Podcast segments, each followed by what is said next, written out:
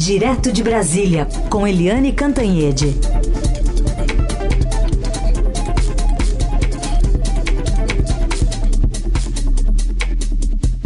Oi, Eliane, bom dia. Bom dia, Raíssen, bom dia, ouvintes. Para começar, vamos direto, né, Eliane? Te pergunto o que, que você diz desse golpe por escrito que foi encontrado na casa do ex-ministro da Justiça, Anderson Torres. É, tem uma velha expressão que eu vou me permitir falar aqui, que é o batom na cueca. Né? Batom na cueca significa quando você consegue uma prova de que, é, enfim, alguma coisa andava errada. Né? É, é a prova inquestionável, indubitável.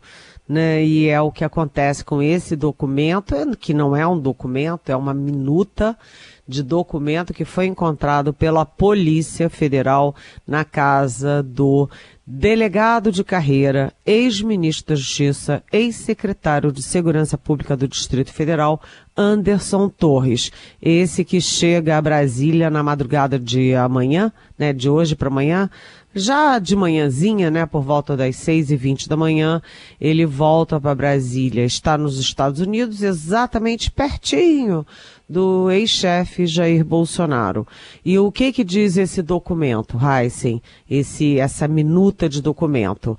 Que olha, se o Lula ganhar, né, ganhar a eleição, como ganhou, né, o bolsonarismo daria via decreto presidencial, ou seja, via decreto assinado pelo próprio Bolsonaro, decretaria estado de defesa no TSE, Tribunal Superior Eleitoral, para anular as eleições presidenciais, dar um golpe, impedir eh, a diplomação, impedir a posse do, do Lula né, é gravíssimo, é escandaloso, é aterrorizante você ter acesso a uma coisa como essas. É, nessa, nessa tentativa de golpe seria criado uma, criada uma comissão a lá 1984, aquele livro do George Orwell, que eu acho que todo mundo leu, né?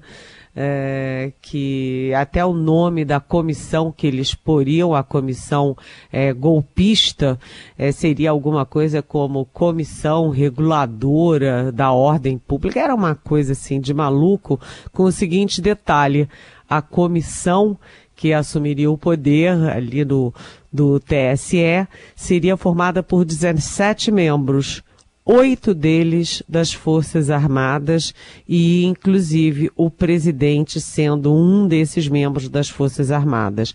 Ou seja, um golpe, um golpe sujo, um golpe mequetrefe, um golpe de quinta categoria, como foi o governo Bolsonaro. E aí, ah, todo mundo no aguardo da chegada de Anderson Torres. Anderson Torres uh, disse que, olha, como ministro ele recebia muito papel, muita sugestão, que aquilo ali estava empilhado para ser uh, depois picotado e jogado no lixo. Ok. Por que, que ele não fez isso antes? Por que, que ele não rasgou na cara do cidadão ou da cidadã que apresentou alguma coisa tão grotesca para ele? Ninguém guarda um lixo como esses, não é, gente? Então, o que, que é importante nessa história? É que nos filmes de terror, nos filmes policiais, a culpa é sempre do mordomo. E o Anderson Torres é o apenas o mordomo nessa história.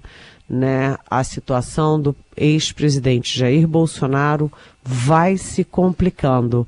E é preciso que Anderson Torres, chegando no Brasil, é, ele já está com mandado de prisão do Supremo Tribunal Federal, ele vai ser preso, ele vai se entregar e ele vai ter que explicar qual é o papel do presidente da República de, da época desse papel, Jair Bolsonaro, nessa articulação do golpe, nessa maquinação é, sabe, completamente estapafúrdia. Bolsonaro vai ficando numa situação cada vez mais complicada. Ele já tinha muito o que explicar no caso da pandemia. Agora ele tem muito o que explicar no caso da tentativa de golpe de Estado. Isso que você falou, Eliane, relatando o que ele contou né, em rede social, olha, eu como ministro, a gente recebe muita gente, recebe muitos papéis. Ué, ele está dando uma dica então de que ele recebeu de alguém? É uma boa pergunta para ser feita para ele, né? Exatamente. De quem ele recebeu, em que momento e por que, que ele não pegou, olhou na cara do sujeito, rasgou, jogou no lixo e diz: Isso é um lixo. Não. Ele pegou e levou para casa. Sabe? Estava no armário. É, e se fosse um lixo tão lixo, tão desprezível, ele nem lembraria disso. Ah, é? Tem esse papel? Que papel é esse? Não, ele lembrava que tinha um papel, ele lembrava do que se tratava, ele lembrava onde estava guardado. Ou seja, é, ele estava considerando transformar aquele lixo num decreto presidencial. É. Da análise política direto de Brasília com Eliane Cantanhede, agora para falar de declarações de ontem do presidente Lula no encontro com jornalistas, entre vários assuntos ele demonstrou ali uma desconfiança em relação a uma parcela dos militares, dizendo também que Forças Armadas não são poder moderador. Eliane, vamos ouvir um trechinho que ele diz que militar não pode ter lado na política. Eu não quero saber se um soldado qualquer votou no Bolsonaro ou não votou no Lula. Eu não quero saber se um general não votou no Lula. Não é essa a minha preocupação. A minha preocupação é que quem tem e participa de carreira de Estado tem que pensar nesse país e tem que servir ao país e não pode ter lado. Bom, subiu o tom um pouco mais o presidente, Eliane? Pois é, a minha coluna de hoje no Estadão se chama Dormindo com o Inimigo né? Porque a gente viu que o Lula foi num crescendo. O Lula, é, ao ser eleito, na campanha, ele já não quis muito papo com Forças Armadas. Ele estava muito aborrecido porque ele deu todas as uh, todos os equipamentos, né? Os aviões, ele renovou os aviões da, da FAB, renovou os submarinos, o programa de submarinos da Marinha, deu um novo blindado do Exército, deu tudo, e ele tem muita mágoa disso, dos militares se voltarem tão agressivamente contra ele e virarem bolsonaristas, né? Sendo que o Bolsonaro foi um capitão insubordinado que saiu pela porta de, dos fundos do exército, né? Então, o Lula na, na campanha não quis saber dos militares, na transição foi o único setor que não teve equipe de transição e ele botou o Zé Múcio, um político que vem lá, é amigo dele, que vem lá de longe da da direita, e ele botou o Zé Múcio para dialogar, para pacificar, para acalmar as Forças Armadas. Mas depois do golpe, o Lula, é, eu acho que ele cansou de tentar só dialogar e pacificar. E ele vem subindo o tom. E eu conto na minha coluna, Dormindo com o Inimigo, é, que o Lula, no domingo, já no dia do golpe, disse: olha, se houve omissão dos nossos, será apurada e punida. Aí depois, dois, três dias depois, um, dois dias depois, o Lula uh, citou, e aqui você trouxe isso aqui para nós, a gravação do Lula falando dos generais, apontando o dedo para os generais. E ontem o Lula foi muito claro muito claro.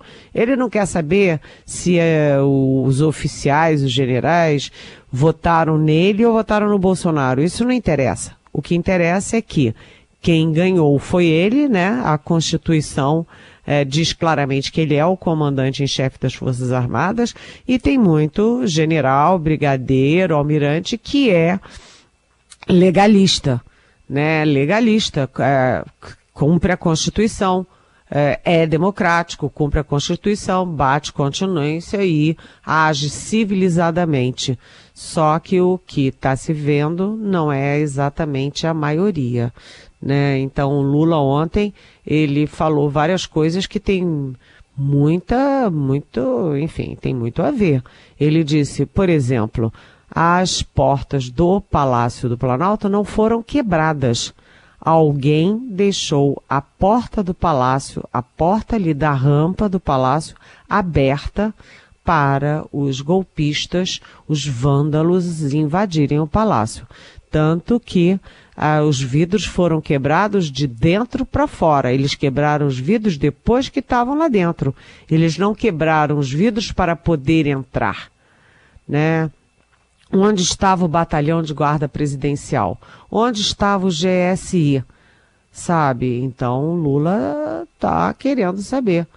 E ele lembrou que tem coronel ameaçando ele de morte, tem o motorista do general Augusto Heleno, que era chefe do GSI, gravando vídeo ameaça, ameaçando é, matar ele, etc. E depois de falar isso no, no café da manhã com os jornalistas, ele disse para o nosso repórter do Estadão, o Felipe Frazão, que não vai pôr vai quebrar uma tradição de, eu nem sei se é só décadas ou se é de séculos, de que o ajudante de ordens do presidente é um militar. O Lula disse: como é que eu vou botar um militar na porta da minha casa que pode me dar um tiro na cabeça? Entendeu? Então ele vai quebrar essa regra e vai manter perto dele os policiais que cuidaram dele na campanha. Ou seja, é uma situação grave de aumento de tensão entre Lula e Forças Armadas, o que é péssimo para o Lula, péssimo para as Forças Armadas e, obviamente, péssimo para o país. E aí eu só faço uma ponderação hum. que eu conheço um pouquinho as Forças Armadas, sabe, Heisen? Uhum. É, eu não acho que está na hora de bater de frente. Eu acho que a linha que o Zé Múcio vinha seguindo, o Zé Múcio cometeu o erro de falar que o, o movimento é, em torno dos quartais era democrático, de dizer que ele tinha até familiares nesse tipo de coisa. Ele errou na fala. Mas eu acho que a linha que o Lula e ele vinham seguindo de acalmar os ânimos era uma linha melhor bater de frente e jogar lenha nessa fogueira é ruim não apenas para as Forças Armadas, é ruim para o Lula. Muito bem, uma ponderação importante. É, Eliane, é, ainda como desdobramento desses casos aí do último domingo, ontem a Justiça, em caráter liminar, aceitou um pedido da Advocacia Geral da União em relação aos bens, agora bens e valores bloqueados de suspeitos de financiar os golpistas. Pois é, a... e foi rápido, né?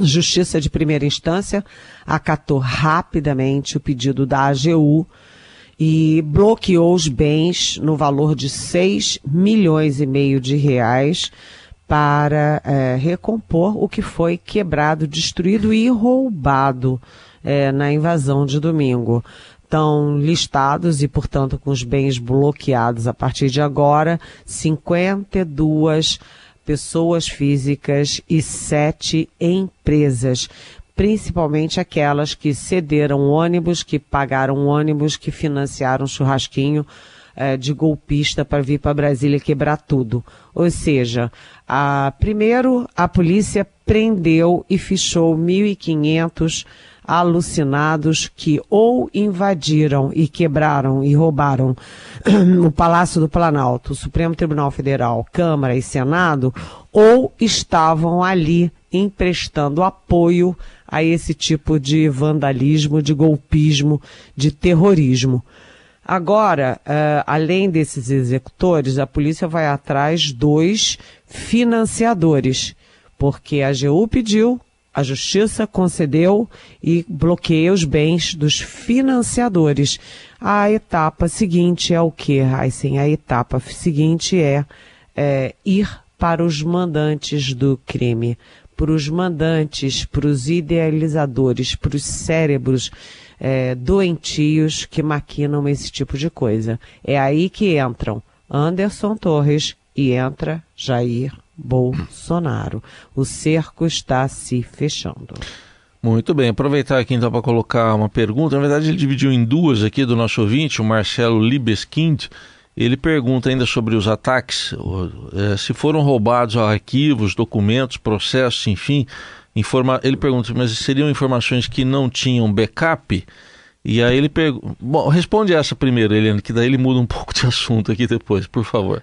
Como é que é o nome dele? É o Marcelo Libeskind. Oi, Marcelo, bem-vindo, bom dia. Olha, uh, o que a gente viu claramente é que eles estavam menos preocupados com documentos e mais preocupados em destruir tudo que via pela frente. Né? Eles quebrarem as vidraças uma por uma, uma por uma, é, vandalizarem é, móveis é, que vêm daí, da, vêm do império, sabe? Quebrar os móveis, fazer xixi em tapete persa, em tapete de grandes valo, grande valor, né? Furar de faca uma obra de, de Cavalcante, roubar uh, os, os presentes que autoridades da África, uh, da Oceania, da Ásia, da Europa, das Américas deram para as autoridades brasileiras, para a Câmara e o Senado. É isso que eles estavam de olho. E roubaram, inclusive, a, a, armas do Gabinete de Segurança Institucional, ou seja, armas militares. Né? Documentos ainda não dá para fazer uma, um inventário de documentos que foram roubados, mas sim, respondendo objetivamente a você, hum. tudo tem backup, né? Todas as decisões da presidência, da Casa Civil, que é onde se concentram as decisões, os atos normativos, etc., as nomeações, etc., tudo isso está gravado, isso tudo está na nuvem e está nos sistemas é, de proteção de dados da presidência uhum. e do uhum. governo federal. É, e aí o Marcelo também pergunta, você deve se lembrar, Helena, daquela lista né, que o Lula, o presidente Lula falou na transição, de tudo que foi encontrado no governo, que seria entregue para os deputados, setor por setor, para os senadores também, como é que o Bolsonaro deixou o governo. Ele quer saber se teve algum andamento, você sabe se já chegou para os parlamentares, bem que eles estão em recesso também, né? É, é o, o, judiciário e o legislativo estão em recesso, Marcelo. E além disso, o seguinte, você viu a cambalhota que uh, o governo e o Brasil sofreu, né?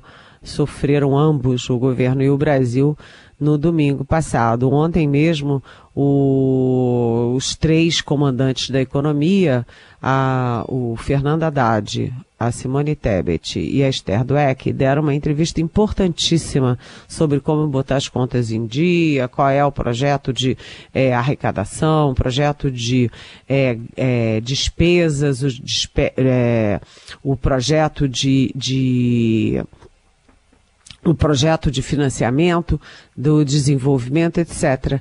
E não foi manchete de nenhum jornal, de nenhum site. Por quê?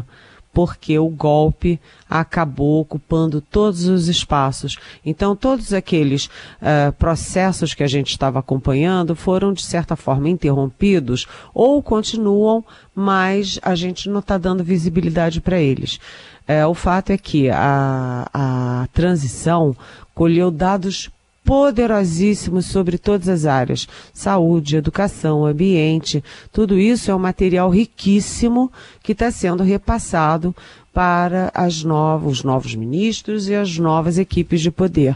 Só que a gente deixou de olhar para isso, porque agora é hora de olhar para a democracia, para a proteção e preservação da, da democracia. Então, você vê o mal que essa gente toda faz ao país, não é? Certamente. Aí, Eliane Cantanhete fechando aquela que foi apenas a segunda semana do ano, hein? Só a segunda do ano de 2023. Olha, para mim tá parecendo ainda, viu, Eliane? 2022 parte 2, mas vamos ver se, se chega 2023. É, a gente tem a a sensação de que o ano de 2022 não acabou de que o mês não, de, de, dezembro não acabou e que as semanas não acabam, porque eu, por exemplo, não consigo ter sábado e domingo. Eu tenho sucessivamente trabalhado todos os sábados, todos os domingos, e eu estou imaginando, com Anderson Torres chegando amanhã, com esse, essa minuta de documento golpista, com a situação do Bolsonaro se complicando, como será o meu santo fim de semana. Aguardemos então que, que, que seja leve. Vamos ver, quem sabe. Segunda você conta. É. Mas, mas, eu vou para as férias, você vai contar para Carolina Ercolina segunda-feira, tá bom? Ah, você vai para as férias, Isso. curta muito, divirta-se muito. Você é um grande parceiro. Obrigado. Adoro você nas nossas manhãs. Divirta-se, descanse, porque teremos muitas emoções ainda. Então tá bom. Obrigado, Eliane. Beijo. Beijo.